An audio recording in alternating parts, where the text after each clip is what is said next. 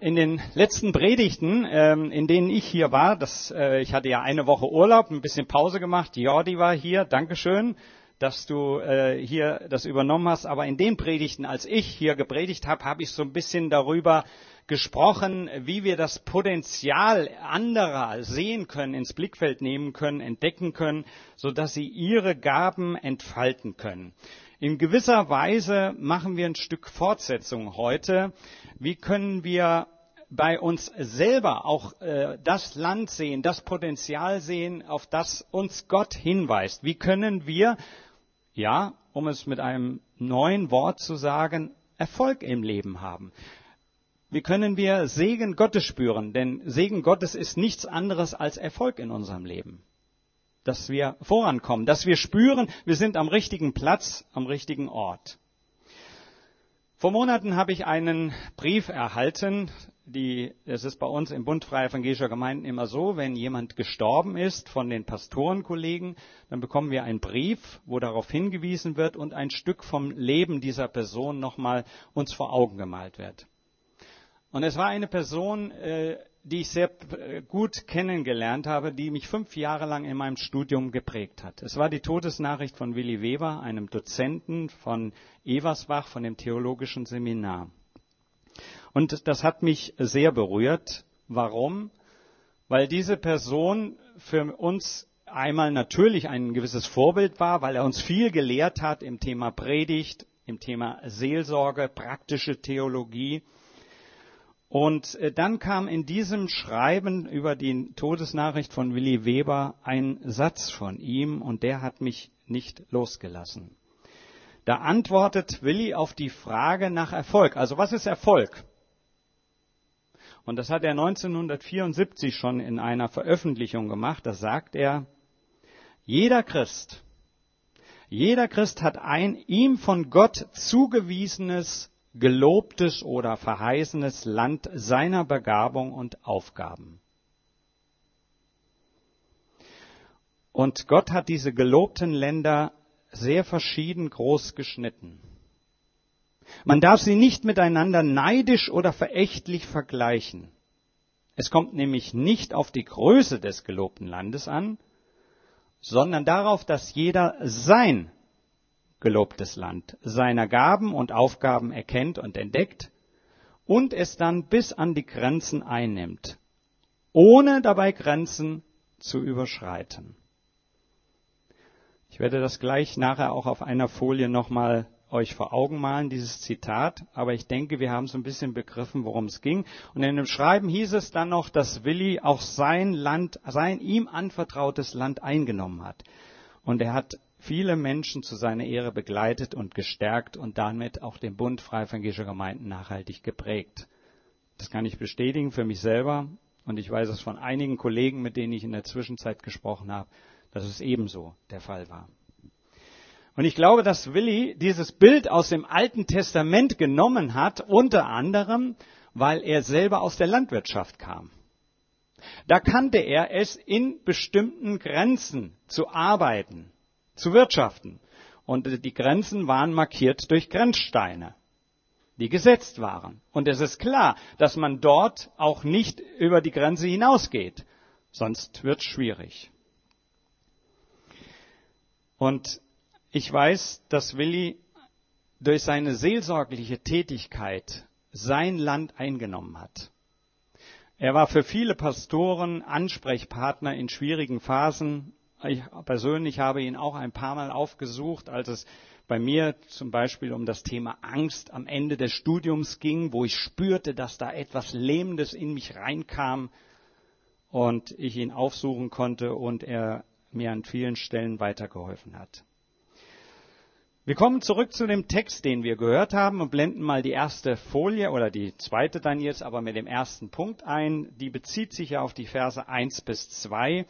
Also die Frage ist ja auch manchmal, bleiben wir in dem, gerade in dem Land, wo wir uns aufhalten. Verse 1 und 2 im Land Kanaan brach also eine Hungersnot aus. Es war eine andere Hungersnot als diejenige, die zu Abrahams Lebzeiten geherrscht hatte. Und Isaak floh nach Gera zu Abimelech, dem König der Philister.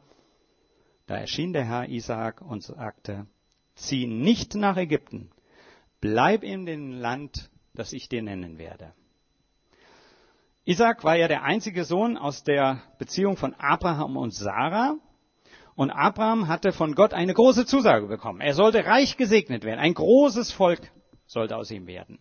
Aber dies konnte natürlich nur geschehen, wenn auch Isaak gesegnet würde. Wenn auch er ein Land bekäme, wo er leben, sich niederlassen konnte und wo er seine Sippe erweitern konnte.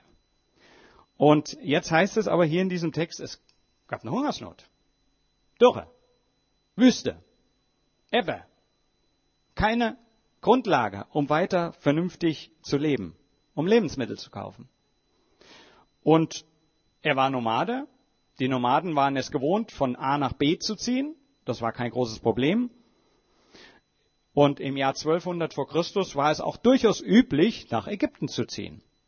Dort gab es Getreide. Dort waren fruchtbare Felder. Durch die Überflutung des Nils hat er, der Nil immer wieder ganze Gegenden fruchtbar gemacht. Und so macht sich Isaac auch auf den Weg. Und dort auf dem Weg erscheint ihm Gott. Redet zu ihm und sagt, stopp. Du sollst nicht nach Ägypten ziehen. Why? Warum? Warum soll ich jetzt nicht weiterziehen? Da ist doch Essen, da ist Nahrung, da ist das, was ich brauche zum Leben mit meiner Sippe. Gott sagt, nein, du sollst hier bleiben. Meine Frage an dich, in welcher Weise hast du in deinem Leben Dürrezeiten erlebt? Zeiten, wo du gespürt hast, ei, hier muss ich raus. Weg. Fliehen. In ein anderes Gebiet.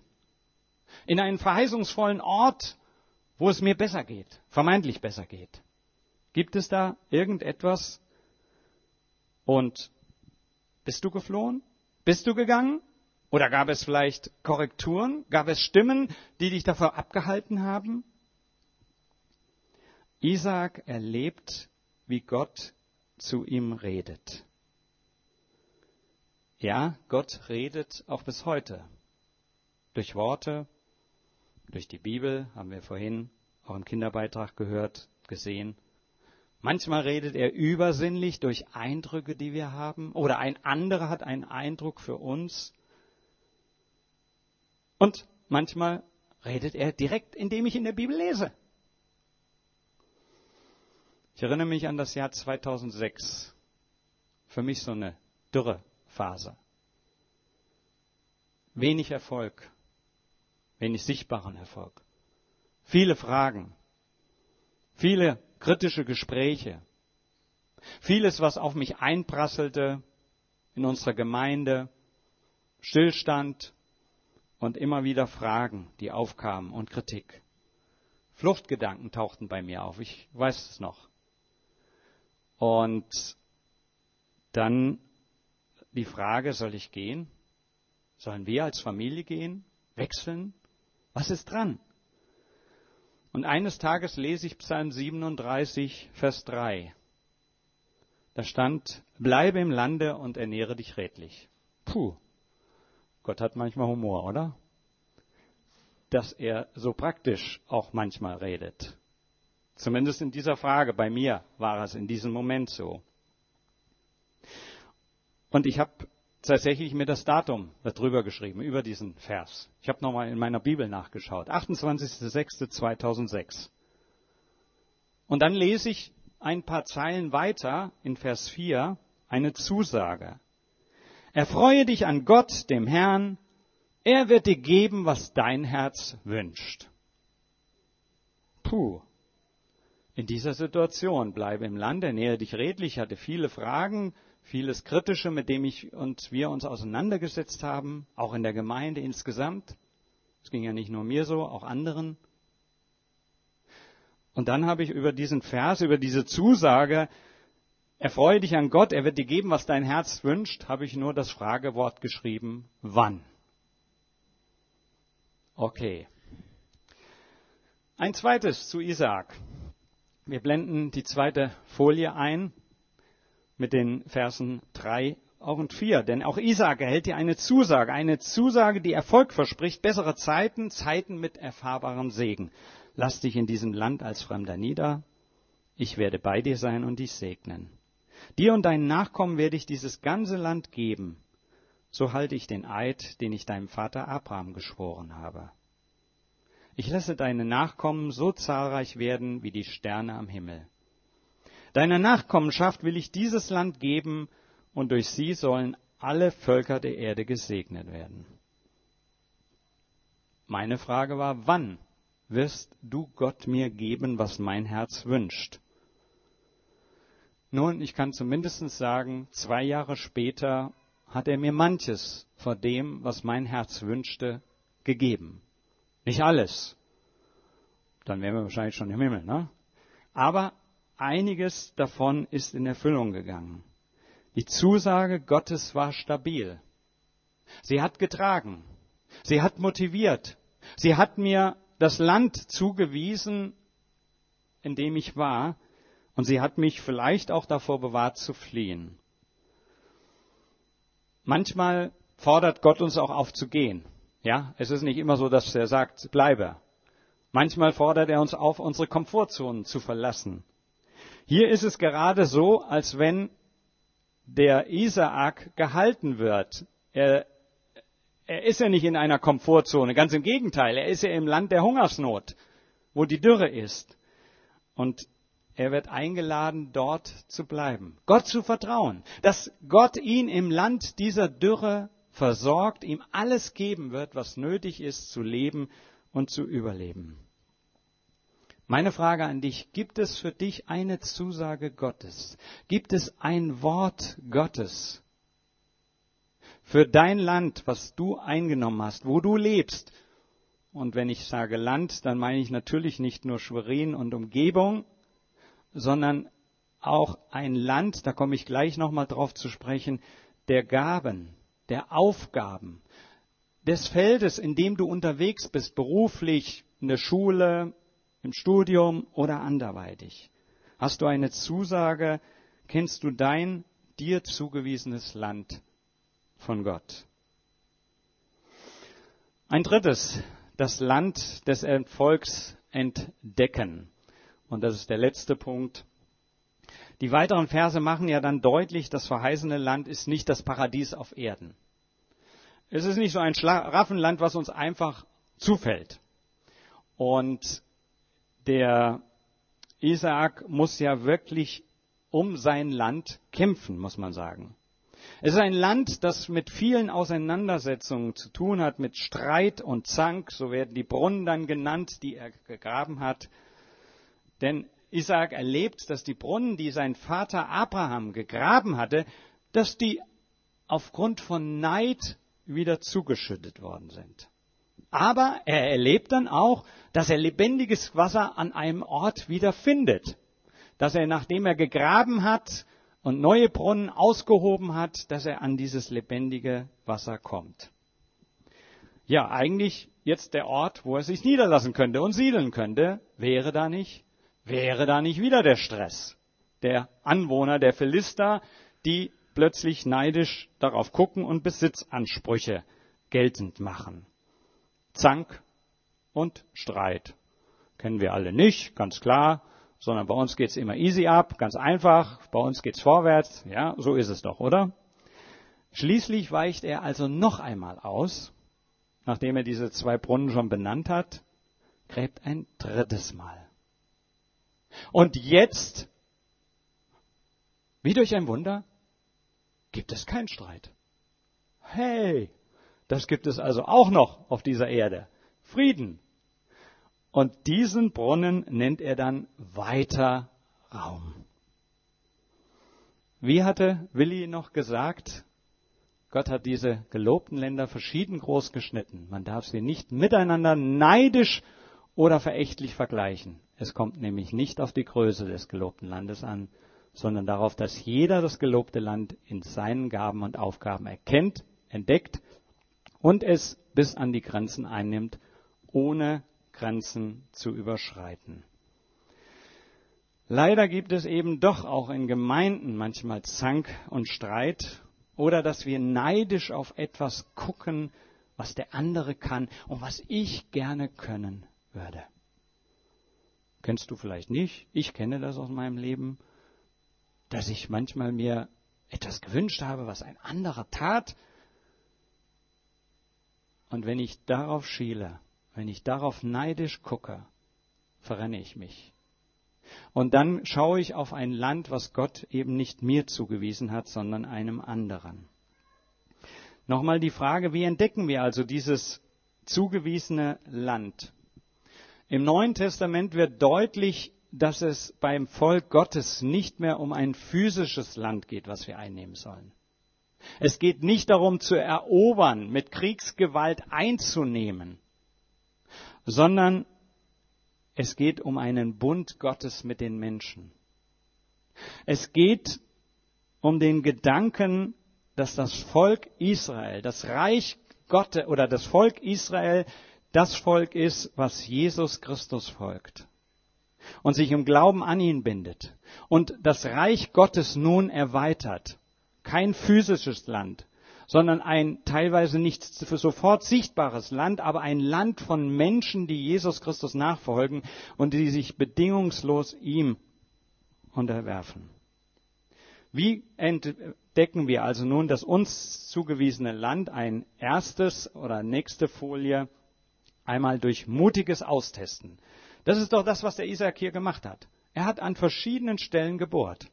An verschiedenen Stellen hat er probiert, Quellwasser zu entdecken, um Ort, einen Ort zu finden, wo er sich niederlassen konnte. Zweimal musste er weiterziehen. Zweimal gab es Stress und Streit. Aber dann hat er etwas gefunden. Und so wird es vielleicht auch in deinem Leben sein, oder ich bin mir ziemlich sicher, dass wir manchmal verschiedene Enttäuschungen erleben, auch in christlichen Kreisen, dass wir Tiefenbohrungen machen, enttäuscht werden und dann an eine andere Stelle gehen, aber es ist gut, dran zu bleiben, das lebendige Wasser weiter zu suchen. Ich persönlich kannte früher keine Seelsorgeausbildung, ich kannte keine äh, Schulung für Predigt oder so, wo ich hätte zugreifen können. Ich kannte kein, äh, keine anderen Dinge, die uns heute angeboten werden, Grafik- und Design-Schulungen und so weiter. Ich habe das meiste einfach durch Austesten entdeckt und habe auch manches entdeckt, was ich nicht kann und zum Wohle anderer dann auch möglichst gelassen habe. Denn das hilft uns ja auch nicht weiter, wenn ich irgendwas tue, was nicht meiner Begabung entspricht. Also, austesten. Zweites, durch Verheißungen, durch Zusagen, durch Gottes Wort das Gespräch mit dem lebendigen Gott. Wir erobern an dieser Stelle wirklich mehr Land, wenn wir im Gespräch sind. Dieses Land wird ja zugewiesen im Isaak. Er hat es sich nicht selber ausgedacht. Und deswegen ist es so wichtig, dass wir immer wieder in diesem Gespräch mit Gott darüber sind. In dieser Woche war ich unterwegs nach Cuxhaven. Wir hatten eine Mitarbeiterklausur und ich bin mit dem Zug dorthin gefahren. Und irgendwann hatte ich so den Eindruck, ach, jetzt könntest du mal eine Zeit des Gebets einschieben. Wenn man da so im Zug sitzt, hatte meine Augen geschlossen und war am Beten. Auf einmal höre ich eine Stimme im Hintergrund. In wenigen Minuten erreichen wir Himmelpforten. Da musste ich auf einmal lachen. In wenigen Minuten erreichen wir die Pforte des Himmels. Und mir wurde irgendwie nochmal klar, ja, indem ich mit Gott rede, öffne ich den Tür, die Tür oder die Tür zum Himmel. Da ist weiter Raum. Da ist Raum, den ich mir gar nicht vorstellen kann. Vorher habe ich noch irgendwie sorgenvoll Dinge vor Augen und plötzlich öffnet sich etwas. Ein drittes, wie entdecken wir unser Land durch Gemeinde oder eine Gemeinschaft mit anderen Christen. Ich glaube, dass das unbedingt nötig und wichtig ist, dass wir auch eng miteinander unterwegs sind, wo wir uns reiben können, wo wir aber auch Neues entdecken können, wo wir Neues ausprobieren können in dieser Gemeinde. Ist ein super Ort, wo du dich testen kannst, wo du probieren kannst, was entspricht deinen Gaben, Wir haben darüber hinaus viele Schulungsangebote. Das, was ich vorhin sagte, was ich nicht damals hatte, gibt es heute alles. Tolle Möglichkeiten, sich weiterzubilden, sein Land zu entdecken, wofür mein Herz schlägt.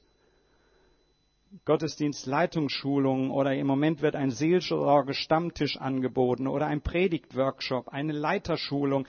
All das wird heute auf dem Markt der Möglichkeiten, der christlichen Möglichkeiten angeboten.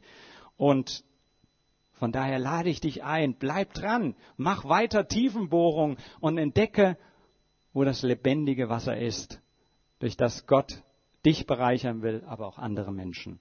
Und ein letztes, wodurch können wir unser Land entdecken, das Land des Erfolgs durch Jesus Christus selber. Ich hatte in den letzten Predigten uns den Petrus und den Matthäus vor Augen geführt. Beide ruft Jesus aus ihrem Job heraus. Komm, folge mir nach. Und wenn du Jesus Christus nachfolgst, dann kann ich dir verraten, da wird kein enges Land sein. Da wird, da wird weiter Raum sein. Da wird Abenteuer über Abenteuer sein. Es wird nicht immer einfach sein. Es wird auch Zank und Streit geben. Aber da wird ein Weg sein, den du gehen kannst. Und da werden Wunder geschehen, von denen du früher noch nicht zu träumen gewagt hast. Komm, folge mir nach. Und du wirst vor allen Dingen lebendiges Wasser entdecken. Johannes 4, Vers 13. Dort an diesem Brunnen wo er einer Frau begegnet aus Samarien. Da antwortet Jesus ihr dort an diesem Brunnen, wer von diesem Wasser hier trinkt, der wird wieder Durst bekommen. Aber wer von dem Wasser trinkt, das ich ihm gebe, wird nie wieder Durst haben. Denn das Wasser, das ich ihm geben werde, wird in ihm zu einer Quelle werden. Ihr Wasser fließt und fließt bis ins ewige Leben. Das heißt nichts anderes, dort bei Jesus lohnt es sich zu leben, zu verweilen, weil du bekommst, was du letztlich in der Tiefe für dein Leben brauchst. Ich wünsche dir, ich wünsche uns, so dass wir diesen Hunger, diesen Durst behalten, immer wieder zu graben, Tiefenbohrungen zu machen und dann auch zu entdecken, dass das ist, dass Jesus uns auf die Spur des Segens, des Erfolges führt. Denn in den von Gott gesetzten Grenzen wirst du glücklich oder anders gesagt erfolgreich sein. Und um es abzuschließen mit einem Psalmwort aus Psalm 31, Vers 9, du stellst meine Füße auf weiten Raum. Das wünsche ich dir für die kommende Woche und dafür möchte ich noch beten. Vater im Himmel, danke, dass du ja den Ort, das Land kennst, was für uns richtig passend ist und in dem wir ja glücklich werden können, in dem wir erfolgreich sein können. Und du lädst uns heute Morgen ein, das zu erkunden, im Gespräch mit dir, im Zusammensein in einer Gemeinde auch herauszufinden, neu zu entdecken, Grenzen zu weiten oder vielleicht auch zu schmälern, da wo wir neidisch auf das Land anderer geschaut haben. Und ich bete darum, Herr, dass du uns die Weisheit gibst, das zu entdecken, zu erkennen, aber auch den Mut, dir zu folgen, weil das spannend ist, weil das herausfordernd ist und weil es manchmal auch gar nicht so leicht ist. Danke, Herr, dass du redest, auch heute noch. Danke, dass wir dir aber auch die Menschen anbefehlen können, die jetzt so ganz existenziell um ihr Land ringen, um den Ort, wo sie leben können. Wir beten für die Kriegsorte in dieser Welt, besonders gerade in der Ukraine. O Herr, erbarme dich. Wir können dich immer wieder nur bitten. Gib du den Machthabern Einsicht, Weisheit, das zu tun, was dem Frieden dient. Und wir beten für die vielen Betroffenen von dem Erdbeben in der Türkei und Syrien wo die Erde unter dem Boden gewackelt hat und Mensch, ganze Häuser eingestürzt sind, Tausende von Menschen ihr Leben verloren haben. Da wird zu viel in Frage gestellt. Wir beten, dass Menschen in dieser Not sich an dir festmachen und spüren, dass bei dir auch ewiges Leben ist. Leben, was keine Grenzen geht, kennt. Danke, Herr, dass wir an einem sicheren Ort gerade wohnen können und doch ist auch unser Leben immer wieder gefährdet. Und danke, dass deine Worte uns da ein weiteres Land zuweisen. Danke nun für diesen Gottesdienst, danke für diesen Tag, für den Sonnenschein, für alles Gute, was du uns gibst. Lass uns spüren, dass du uns dadurch segnest. Amen.